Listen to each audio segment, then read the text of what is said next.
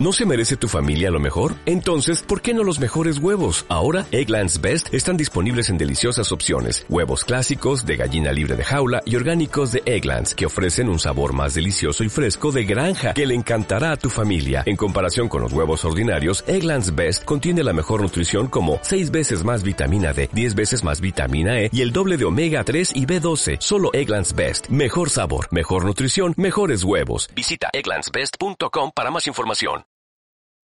Bueno, pues bienvenidos al cuarto episodio de ¿Y tú de quién eres? Ese programa que se encarga un poco de intentar hacernos ver que en Almagro hay algo más que teatro, encajes, berenjenas y sepa Dios.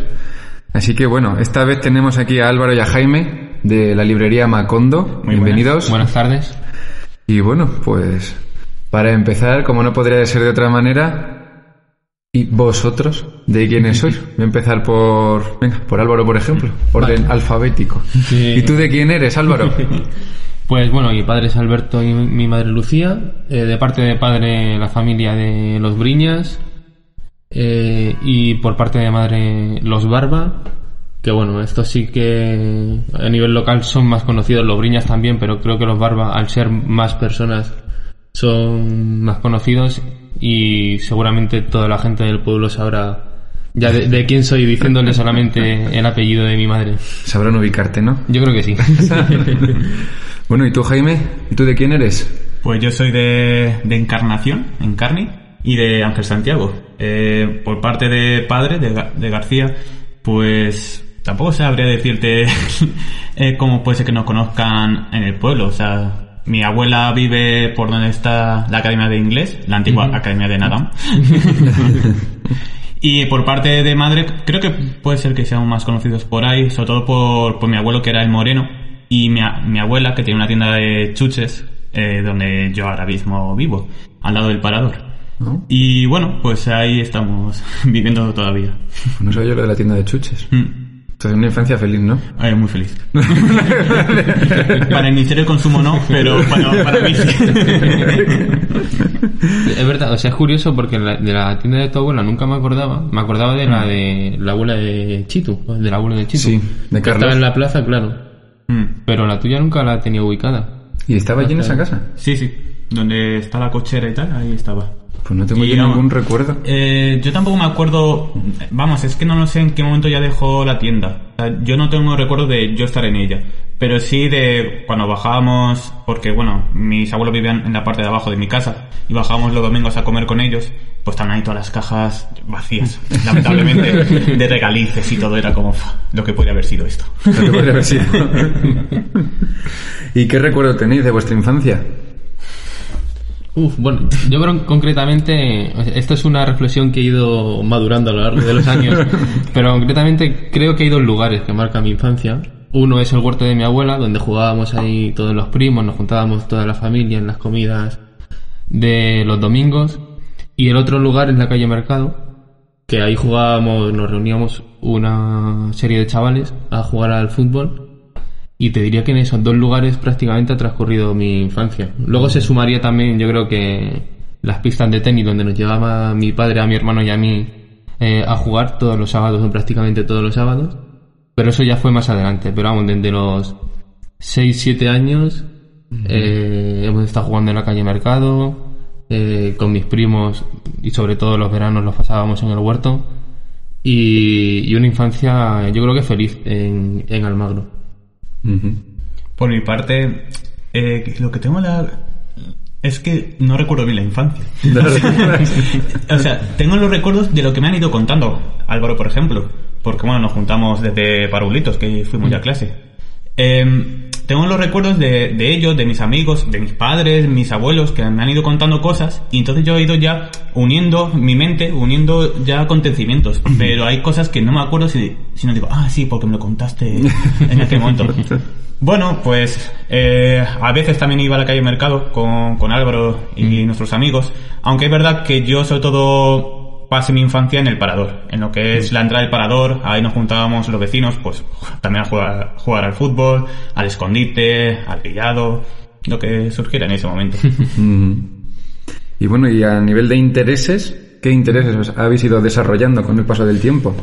Porque luego soy gente que, que se ha ido moviendo a nivel de interés, que, que si el deporte, a nivel cultural, tenéis bastantes inquietudes. Claro, a nivel cultural sobre todo, o ya más encaminado a, a lo que nos iba interesando para estudiar en un futuro, me interesé en la ESO por historia, me, me molaba y me mola mucho la historia a día de hoy. Eh, lo que pasa que, bueno, al final sí que estudié economía porque también era una asignatura que me llamaba la atención. Y pues por el tema de las salidas y eso, en ese momento tienes que decidir, ¿no? Eh, Y por una serie de circunstancias, pues sí que decidí economía, que no me arrepiento para nada. Pero desde la adolescencia más o menos siempre me ha ido interesando el tema de las ciencias sociales. O sea, que Y- en ese sentido el vehículo estaba claro, ¿no? Sí, sí, en, en ese sentido, sí, claro, al, al final la economía, hombre, sí que, sí que te da lugar también a estudiar, pues todo, todo esto, ¿no? Tiene una, una parte muy relacionada con la, con la historia también, con la sociología. Entonces, la rama más o menos era, era la misma. Al final, es, pues eso, todo está relacionado. Pues yo no sabría, porque, bueno, hay que contar que en la ESO yo era muy mal estudiante. Muy, muy mal estudiante. Eh, bastante que iba a clase muchas veces. Eh, ya, ya eres bueno, ¿no? Sí, sí. Creo que mejoré. Con poco, también, hay- también hay que decirlo. Mm, ¿Qué intereses tenía yo en la ESO? El fútbol. No, no practicarlo porque no, no era demasiado bueno, vamos a decirlo de alguna forma eufemística. Pero, pero me gustaba jugarlo y sobre todo verlo. Eh, era la- los tiempos dorados de, de los Manolos, de por supuesto Mourinho Guardiola. Eh, entonces sentí ahí una admiración por el fútbol que creo que todos lo que vimos esos años lo sentimos. De alguna manera más por odio o aberración o por amor, pero sentimos cierta atracción hacia el fútbol en, en aquellos tiempos. Hasta que ya...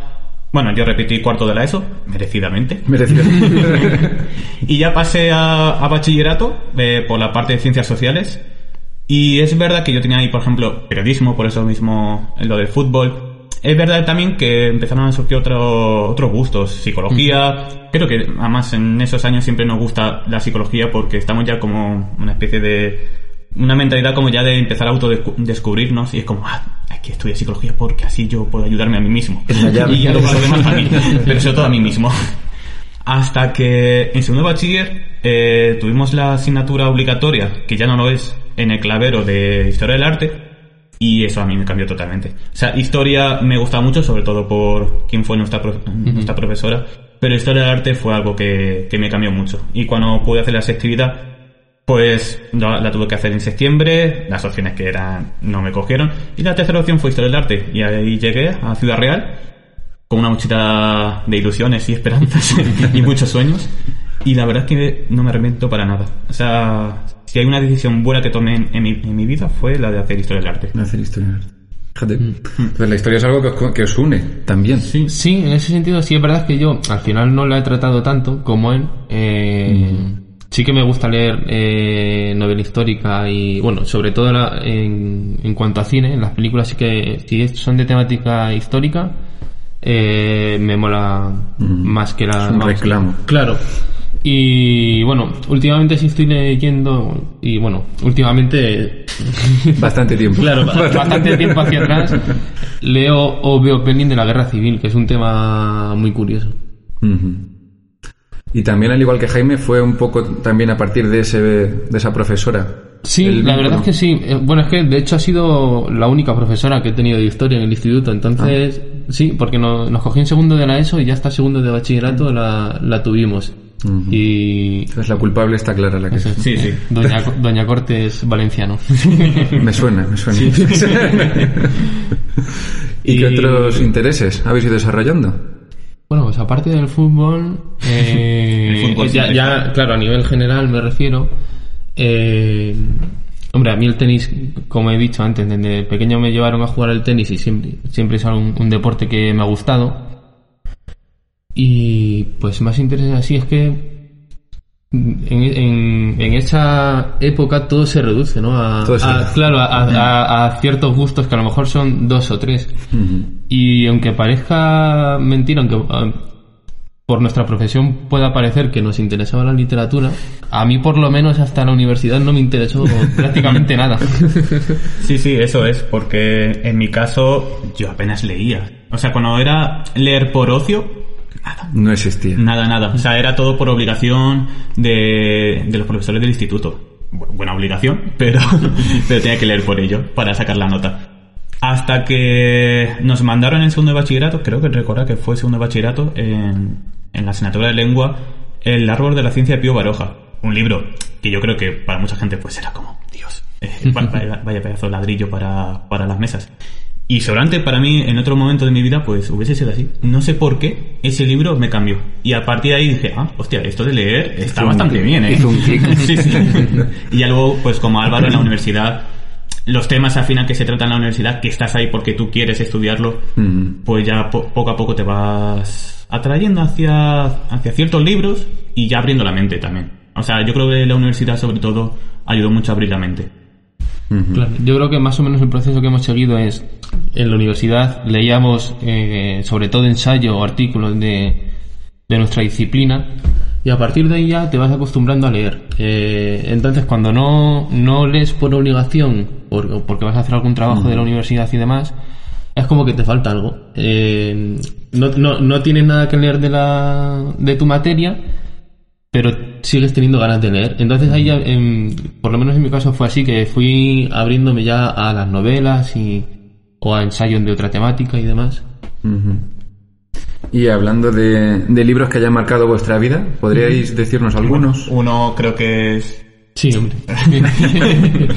que es 100 años de soledad. Claro, de- sabe- sabemos que no están de acuerdo en esto, pero... Pero bueno, es una cosa que nos diferencia. Hay muchas cosas que nos unen. O sea, ese libro, por supuesto, que, que nos cambió. No sé si cambiar, pero sí es verdad que marcó algo. Y a partir de ahí, creo que toda la lectura que hemos tenido siempre ha sido una especie de comparación con esta. O sea, a lo mejor no por temática. Si, si lees, por ejemplo, a Isabel Allende, sí, porque es del mismo género. Vargas Llosa en, en cierto- en ciertas novelas, en cierta época es Vargas Llosa. Em, pero al final partes de, de ese gran libro que, que te absorbía. Yo, por ejemplo, Cien de soledad me lo leí en, en un verano, 2017, 2016, no me, no me acuerdo bien, y yo me quedaba hasta las 4 de la mañana leyéndolo.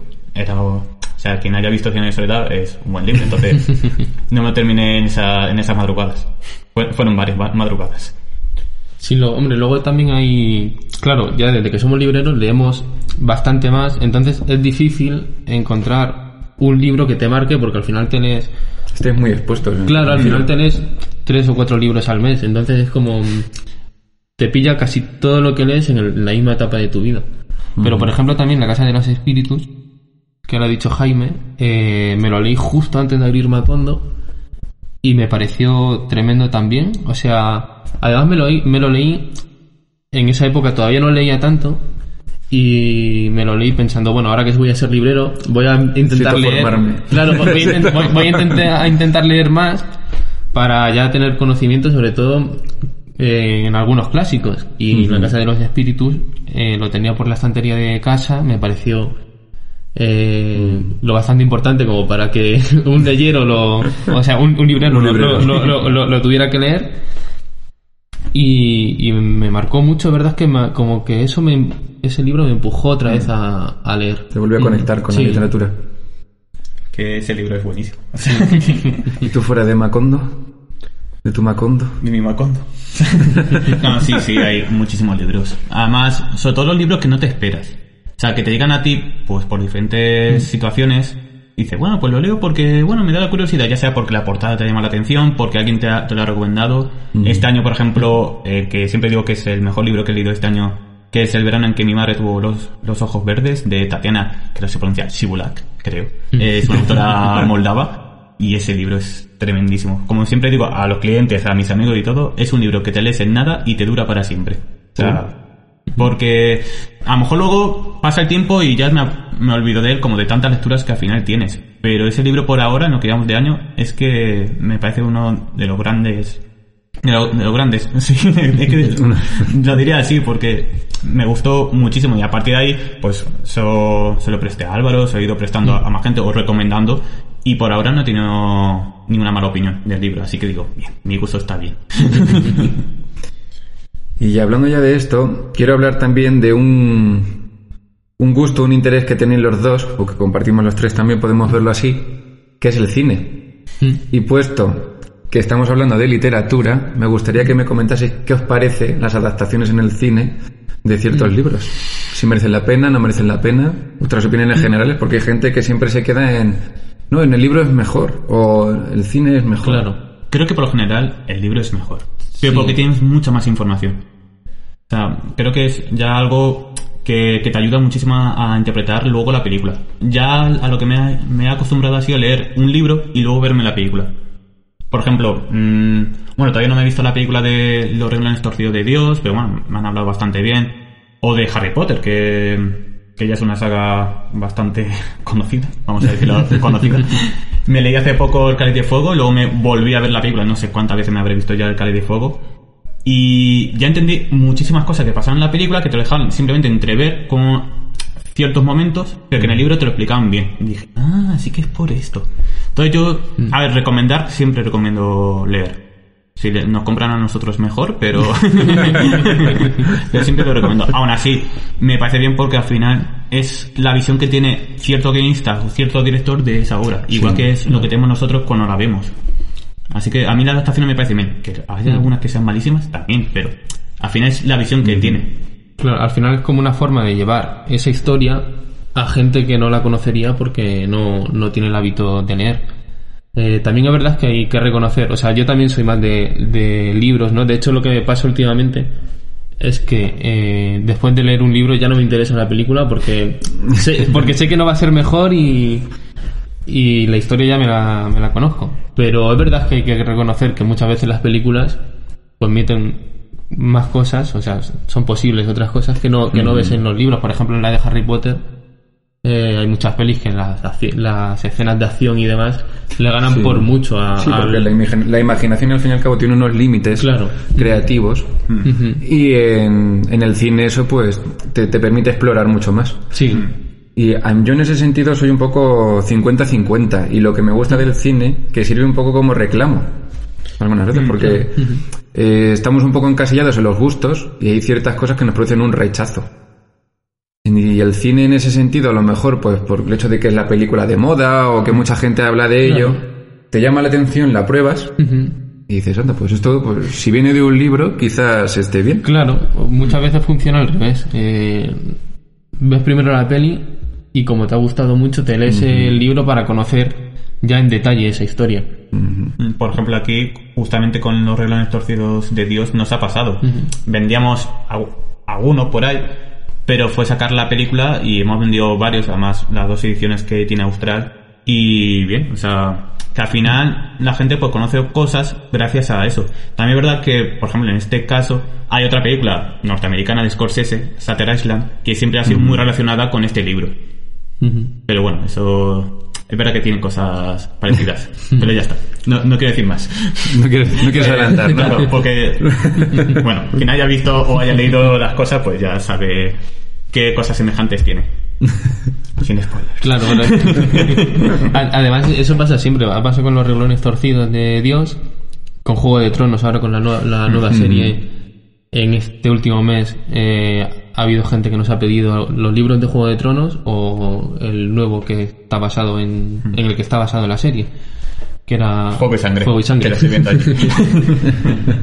O bueno, o con Gambito de Dama también pasó mucho. sí. Entonces es la parte buena que tiene la, la adaptación al cine o, o a la televisión que, que hace que la gente lea más precisamente porque conozca más en detalle la historia, como he dicho antes.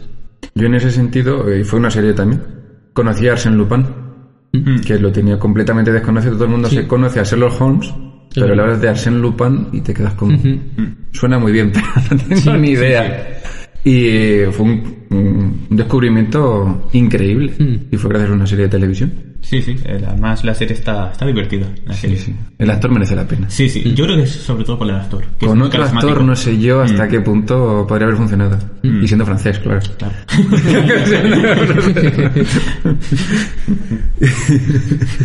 Y bueno, ya que estamos hablando de plataformas, a nivel redes sociales y página web en el mundo digital, ¿cómo, cómo os veis? Bueno, eh, eso lo lleva Jaime.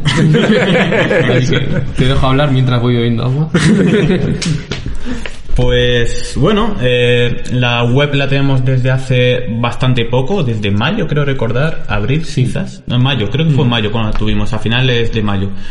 Y bueno, pues ahí va, es verdad que la gente, por ejemplo, sobre todo la- nos compra gente de Almagro, como es normal. Entonces la gente está muy habituada a hablarnos por WhatsApp, Instagram, tal, en lugar de mirar si lo tenemos en la web, que se puede pedir perfectamente y recoger en, la librería. Pero ya está habituada de esta manera y tampoco nos quejamos por ello. Como, bueno, a la gente también le gusta dar un paseo hasta aquí. Mm, y por otro lado, bueno, Facebook, eh, eh, por, gracias a que está conectado con Instagram, pero yo a Facebook apenas me meto porque ya me parece una, una aplicación, una red social bastante Obsoleta. Sí. Instagram muy bien. O sea, además, quien mire nuestras publicaciones se verá que hay un cambio de las primeras que eran bastante cutres. Que abogamos por lo cutre, todo hay que decirlo, pero eso era ya demasiado. Era ¿no? Sí. Y ahora, bueno, por lo menos eh, la gente dice, ah, qué, qué bonitas publicaciones, digo, bien. O sea, por lo menos eh, el uso del Canva eh, está, está bien agradecido. Merece la pena invertir en Canva. Bueno, eh, no, pa- no pagamos por No Canva, pero porque la opción gratuita ya está muy bien. Es verdad que cuando hemos probado la, la opción de prueba es maravillosa, pero... pero Por ser docente la tienes gratis. Ah, bueno, es verdad, Pues- sí, cierto, cierto. Qué ganas de ser docente ya. Si, yo- si creo una clase y yo os meto, automáticamente sois pro. Como si fuéramos tus alumnos. Sí. ¿Eh? Me está gustando mucho esta esta entrevista. Me enteré hace no mucho. y entonces, en ese sentido, la web, ¿consideráis que todavía le falta por...? Lo que le falta, yo creo, es que. mm, Bueno, que, que- que compren a través de la web. pero, pero el caso es por qué. Porque, bueno, eh, la damos a conocer todo lo que podemos. Eh, es verdad que hay muchos más artículos disponibles, o bueno, eh, o más fácil de acceder a ellos, digamos, por la web, ¿no? Porque lo compras con la tarjeta directamente y te llega aquí a la librería o te llega a casa eh, y no hace falta venir aquí. Pero es verdad que lo que falta, digamos, para darle más vidilla a la web es que la utilice gente de, de fuera. de fuera? Claro. Entonces, por suerte tenemos una buena posición porque cuando eh, ha sido el festival de teatro este año hemos dado tarjetitas que ahí venía la dirección web. Se la anunciábamos, decíamos, mira, si quieres pasarte por nuestra web, tal, también tenemos ahí muchos más libros de los que tenemos en tienda. Y ya veremos, porque es verdad que la gente a lo mejor si está en su ciudad o en su pueblo y tiene una librería concreta en la que, a la que va habitualmente, es algo también son clientes difíciles de gastar digamos pero ya, ya, ya veremos ahora en Navidad a ver si la gente que, que le dimos buena impresión eh, a lo largo de estos meses pues si se decide a regalar libros en, en estas navidades pues a ver si, si se pasa por la web Hombre, es un re- el libro es un regalo que nunca falla. También es verdad que cuando hemos tenido ventas ha sido de gente joven por la web. Por ejemplo, Claro. el último viernes que fue el día de las librerías, tuvimos varias ventas a través de ahí y fue gente joven. Mm, tampoco, o sea, no es una web, es una web int- intuitiva, o sea, es bastante sencilla, pero a lo mejor eh, tiene momentos en los que a la hora de buscar no buscas, tienes que buscar a lo mejor las palabras exactas. Y entonces no muchas veces te aparece. Mismamente tuvimos, no un problema, sino un- una duda de una, de una clienta sobre un, un libro y dije, no, no, es que tienes que poner esto. Y ya le salió en el Ya momento. sale. Mm. Ujú. Claro, pero vamos digamos que la web está progresando Sí, favorablemente yo sí. creo Sí, porque el- Sí, mediante el uso también pues vas encontrando de qué manera la puedes ir adaptando a las diferentes necesidades. Claro, también fue, no sé si hace dos o tres semanas, que hicimos como una promoción eh, que todos los pedidos en la web tenían descuento, pues eso, al final para, Para darlo a darle. conocer. Claro. Y luego en ese sentido hay que decir que la librería, para lo pequeña que es, porque tiene un tamaño Es pequeñita. No- Nos gusta. recogido, Sí, sí. digamos, pero tiene su, su toque porque resulta muy familiar, es muy acogedora. Y a pesar de ese tamaño, o teniendo en cuenta ese tamaño, la variedad de la que disponéis, eh, hay otras librerías que son mucho más grandes, ciudades, ya hablamos de ciudades un poco más grandes, Ciudad Real, y hay ciertos libros que tenéis aquí que en esas, eh, en esas librerías no se encuentran, o tal variedad. Estoy hablando, por ejemplo, por de manuales Hmm. de historia del arte, de libros especializados en economía. eh, son cosas que a lo mejor no estamos acostumbrados a disponer aquí. Claro, al final es que tenemos que hacer una selección muy exquisita al, al- al poder tener pocos libros y además tenemos de cada sección tenemos una balda o un poco más. Entonces tenemos que, que elegir muy bien lo que lo que traer y al final pues es un poco, o sea, lo que tenemos es está adaptado a nuestros gustos porque traemos lo que nos gustaría encontrar en una librería. Eh, Sois entonces- el cliente, ¿no? Vosotros. Claro, o sea, claro, pensamos, o sea, también pensamos eh, de un modo general, ¿no? De, joder, pues si entro en una, en una librería, a lo mejor lo normal es que esté el premio Planeta y demás, pero si voy a la sección de economía o voy a la sección de historia del arte, me gustaría encontrar esto, esto, porque mm, es un tema que conozco más y, ¿sabes? O en narrativa también pasa. Un libro que me he leído hace un tiempo y me marcó mucho, pues esto tiene que estar Tiene en, sí o sí en una, en una librería. Y al final entonces dejamos que, digamos que influimos, eh, nuestra oferta influye en cierta manera eh, a los clientes basándonos en, en nuestros gustos, claro. A la vez que los propios clientes influyen en nosotros. También. O sea, hay géneros que no conocemos. Por ejemplo, eh, no somos lectores en poesía, por ejemplo. Y aún así conocemos los clásicos. Pero hemos podido traer más. Alejandro Pizarnik, por ejemplo. Manuel Vilas, que ha sacado eh, también libros. Benjamín Prado, que estuvo en Almagro hace poco, pues también traímos algunos libros suyos. O sobre todo el manga. El manga... Es un eh, descubrimiento en ese sentido. Sí, Sí. es un total descubrimiento. Cuando abrimos, en ningún momento pensamos traer manga. No, vamos, ni lo conocíamos casi. Y fue un poco casualidad de, de una devolución que nos pidieron un, un manga concreto, lo devolvieron porque ya lo tenían y compraron otra cosa, y dijimos, bueno, pues lo ponemos en venta. Y vimos que, eh, creo que fue en el mismo día, se vendió. Dijimos, ah, pues podemos traer un poco más. Además se vendió que vinieron dos o tres chavales y joder que tienen este este cómic vamos a y, y se pelearon entre los tres para comprarlo entonces Y viendo esa situación, la verdad es que... claro entonces dijimos venga vamos a traer más de esta colección entonces ese manga que era el de My Hero Academia My Hero Academia. pues empezamos a, a tener más tomos Y ahora que tienen eran- su propia estantería. sí sí, sí. o sea, ya- No balda, estantería. Sí, sí, Claro. compramos una estantería nueva solamente para manga. O sea, ya tiene ya una posición muy, muy relevante dentro de la librería, porque salvo novela, na- nada tiene su propia estantería. Porque bueno, por ejemplo, tenemos la de fantasía y ciencia ficción, pero que comparte con Harry Potter, y que incluso la ciencia ficción y fantasía, que no es lo mismo, están unidas en, la- Sí. en esa misma estantería, pero por ejemplo ya en manga, Claro. y además, bastante colección. También eso gracias a los clientes. Porque gracias a ellos han dicho, ah, pues mira, pídeme Guardianes de la Noche o Kimetsu no Yaiba en original. Cuando nos hablan en japonés, la verdad que al principio nos cuesta. es bastante difícil.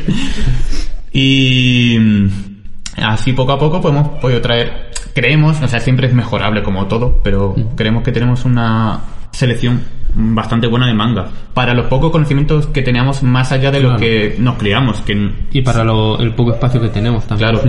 O sea, nos hemos criado con Dragon Ball, Oliver y Benji, Pokémon, eh, todas esas cosas que, bueno, en parte nos cri- criando también, porque Sí. Pokémon nunca para, y ni Dragon Ball. Oliver y Benji sí, ya, ya llegaron a marcar gol. Acabó, dieron la vuelta al Sí, final. ya dieron la vuelta al La vuelta. Y, pero vamos, bien, o sea, está funcionando bastante bien, sobre todo cuando viene gente de fuera también, eh, en las excursiones de, de gente joven, pues van directamente a la, a la balda de, de mangas y, o a la, a la balda de novelas juveniles y románticas que está ahí entre ambos Ahí, sí Ujú. Y bueno, pues, ¿qué otros planes futuros tenéis? Aparte de, de la librería. Que por cierto, he de decir que es un plan súper romántico tener una librería, dos Sí, amigos. sí. Y sí Y, y amigos que eso, que nos conocemos desde los cuatro años. Sí, de tres, los cuatro, cuatro años. años. Sí, sí. O sea, Lo hiciste porque es así como, como exótico. ¿Se, se liga siendo librero? Se liga, claro. Se A- Alguno más que otros, la verdad. Eh, pues, ¿por qué lo hicimos? Es que se vieron... A, a ver, claramente aquí hay un, un punto que es el COVID. Claro, o sea, el pero momento bueno- del COVID fue algo que, Hmm. por ejemplo, yo viví en Granada, eh, Álvaro, creo recordar, es que estabas ahí entre Claro, Madrid o sea, yo, yo ya me vine justo el, el Mm. año de antes, pero mm, al final lo que influye es el, el factor social, digamos, el- o sea, la las condiciones que, que tenemos eh, o que estamos teniendo los de nuestra generación, porque al final fue el año que ambos acabamos eh, nuestros respectivos másteres, no teníamos trabajo, eh, las ofertas, bueno, cualquiera que haya eh, que se haya metido a Infojobs y todo esto, que haya buscado trabajo en general, sabrá de lo que hablo. Eh, te metes en, cualquier página para buscar empleo y te salen las mismas ofertas de siempre, o, o empleos si te llegan a contratar mal pagados. eh, O de falsos becarios. autónomos. de falsos autónomos, eh, también temporales. O sea, yo los contratos que, que tuve en la época desde que acabé el máster hasta que empecé con la librería, el contrato que más me duró fueron dos meses como mucho. Entonces al final estábamos en una situación pues de precariedad laboral, que, Que es la típica. Sí, es la típica cuando salen de la carrera. Vamos, eh, por desgracia.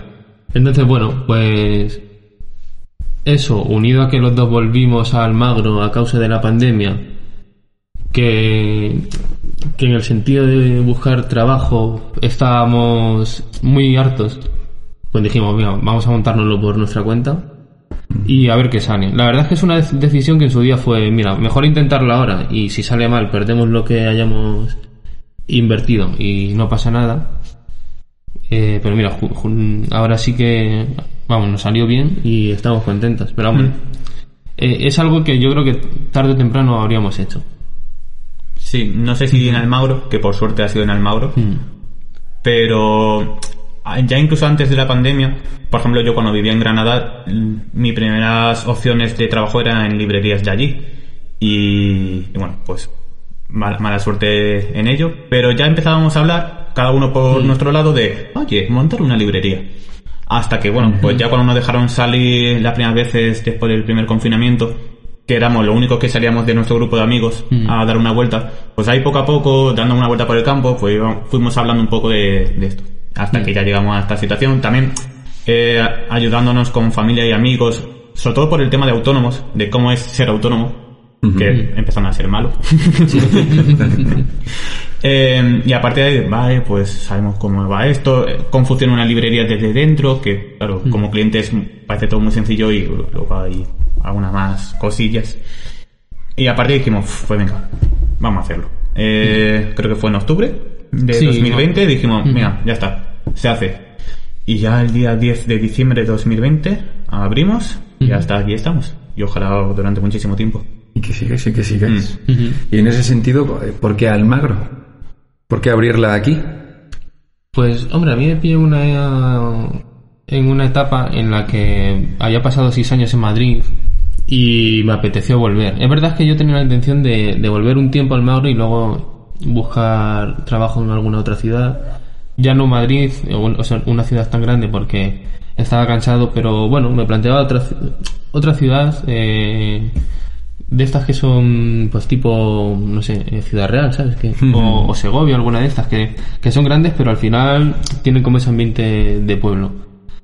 Y es- es- era mi intención en un primer momento, pero con la pandemia pues ya pasamos aquí más meses, la cosa estaba más difícil para salir y, y como también le pillé aquí a Jaime, pues fue...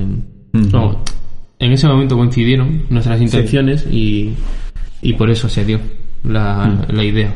Hasta que, claro, luego pensábamos como clientes o como hipotéticos clientes, joder, ojalá hubiese una librería en Almagro porque iría allí, no a lo mejor mucho, pero iría Claro. bastante a, a ver qué hay nuevo, si eh, los libreros o las librerías son simpáticos y charlar un poco sobre el Mm. tema.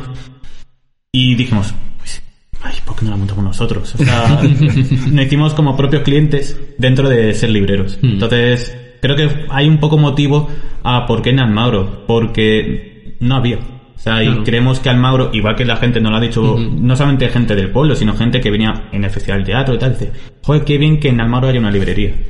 Pues la verdad que nos hace sentir un poco orgulloso de que hayamos sido quienes hemos dado ese paso. Es un orgullo en ese sentido y más gente joven que se haya atrevido a eso, que es como algo un poco pues romántico, es exótico, que pases a una librería y no te encuentres a un señor mayor o una señora mayor detrás de un mostrador que no se mueve y vosotros sois pues dais otro aire, es mucho más dinámico, enseguida os ofrecéis. Ponemos buena Eh, música. Sí.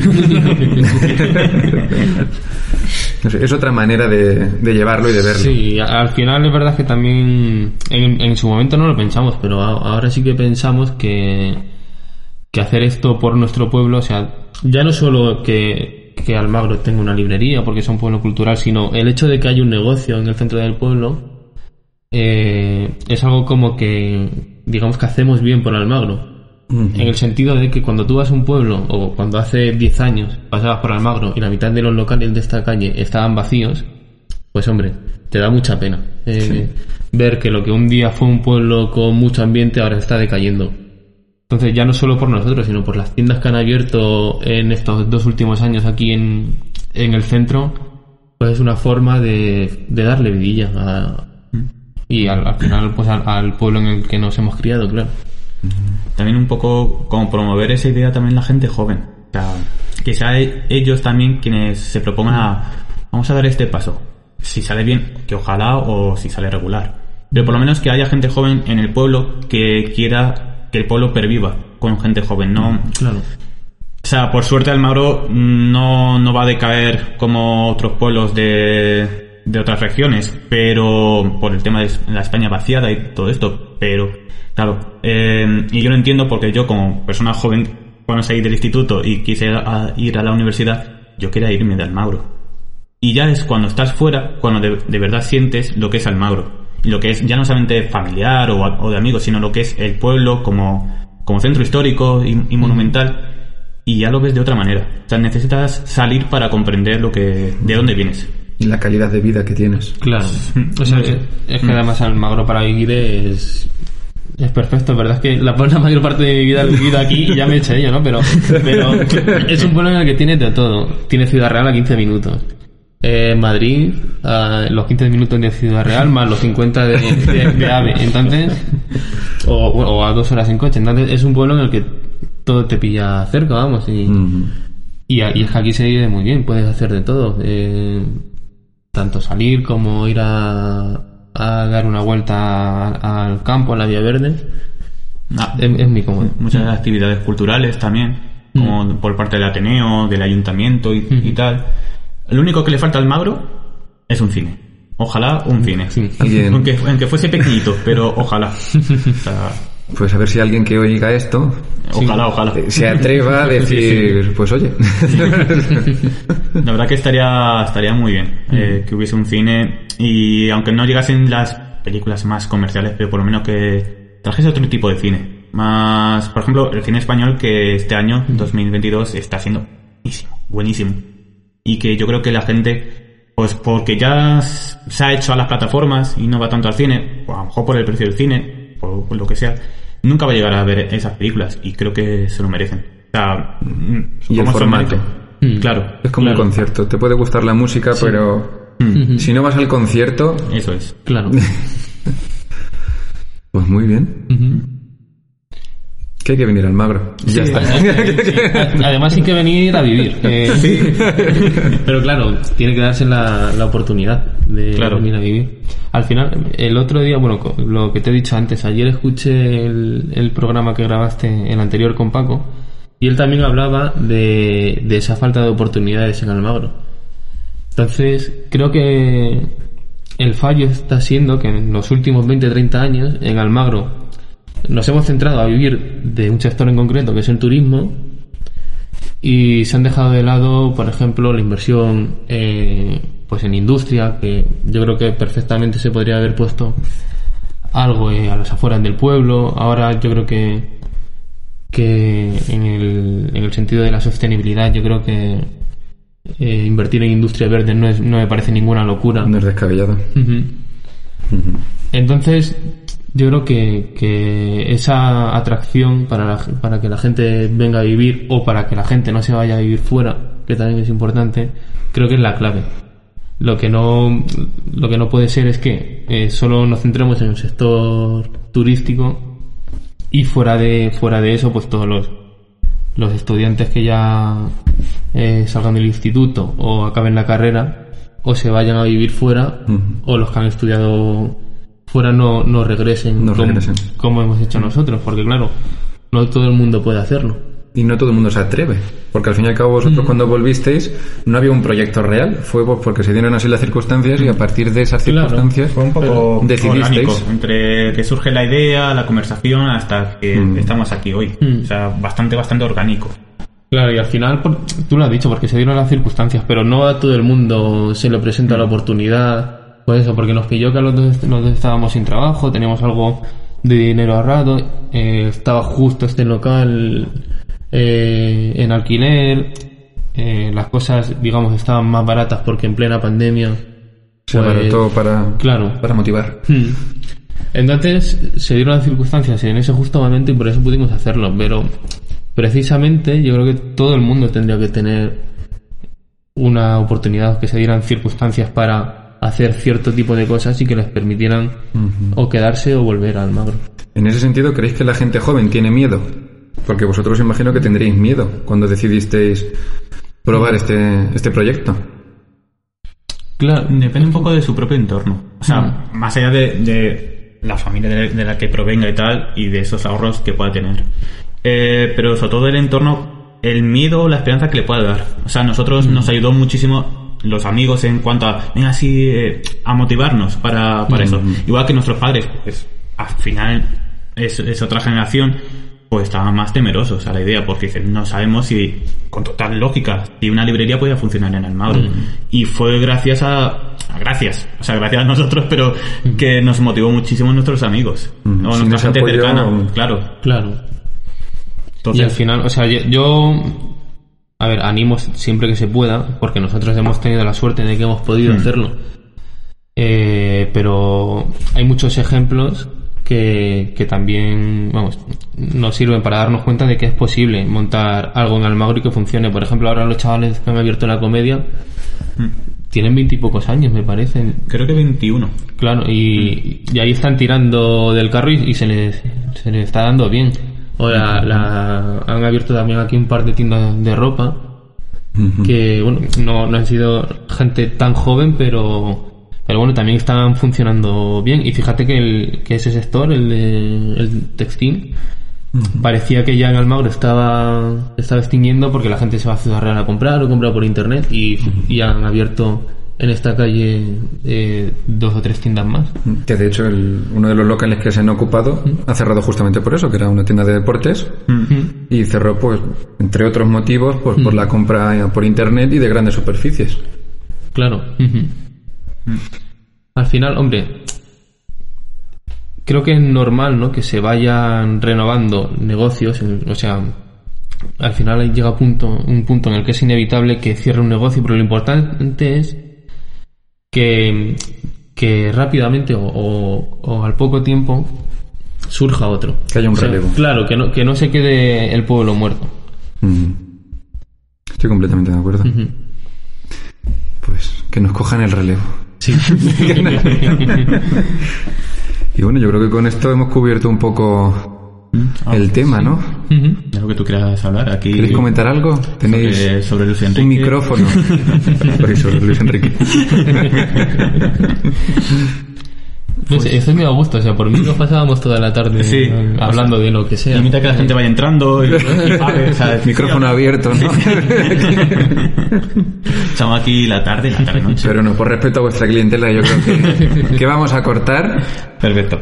Y nada, pues muchísimas Cuando gracias. la segunda entrega, que Sí, sí. a mí me ha molado mucho, ¿eh? aunque Sí, sí. sea dentro de dos años, pero Bueno, para los que nos oyen, siempre hay. es- eh, sería la segunda entrega grabada, porque siempre que vengo aquí es esto eh, repetido. repetido.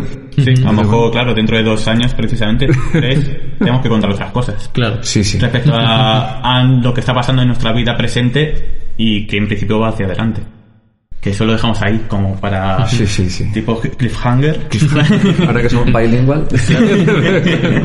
Ah, por cierto, otra cosa que sí que, como hemos estado hablando de, de todo esto, de emprender y, y demás, no queremos que se nos ponga como el típico ejemplo de emprendedores que, claro, claro, que, que, que- que políticamente utiliza la derecha para decir, no, es que hay que ser valiente, que hay que emprender. Queremos dejar claro, nosotros tuvimos, tu- tuvimos suerte porque se dieron las circunstancias oportunas, porque nos pilló en un momento en el que invertir esa cierta cantidad de dinero, que al final no fue mucho porque teníamos ciertos ahorros, viviendo en nuestro pueblo es más fácil que, que hacerlo en, en una gran ciudad o en un pueblo en el que no, en el que no sea el tuyo.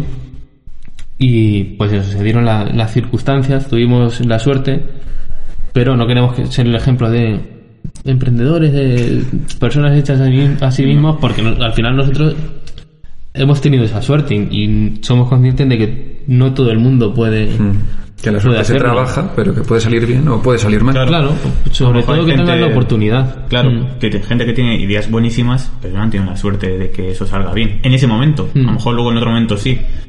Nosotros, pues eso, hemos tenido la suerte de pues que somos la única librería como tal en Almagro. En el momento COVID, que también eso ayudó mucho a- al comercio local. Hubo mucho apoyo hacia el comercio lo- local.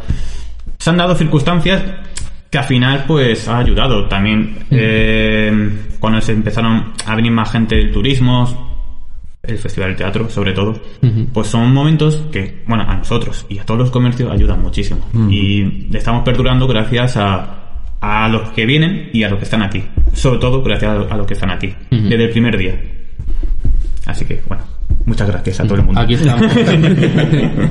Calle Feria número 2. Pues muchísimas gracias. Gracias a ti. Con todos ustedes, Macondo.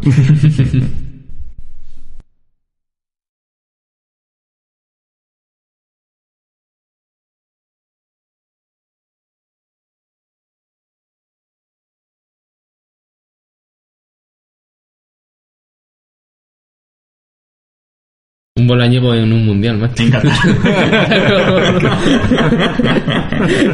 Hasta ahí podemos llegar. si eso, si eso sucede, sucede, macho. ¿No te encantaría tener 100 dólares extra en tu bolsillo? Haz que un experto bilingüe de TurboTax declare tus impuestos para el 31 de marzo y obtén 100 dólares de vuelta al instante. Porque no importa cuáles hayan sido tus logros del año pasado, TurboTax hace que cuenten. Obtén 100 dólares de vuelta y tus impuestos con 100% de precisión. Solo con Intuit TurboTax. Debes declarar para el 31 de marzo. Crédito solo aplicable al costo de la presentación federal con TurboTax Full Service. Oferta sujeta a cambios o cancelación en cualquier momento.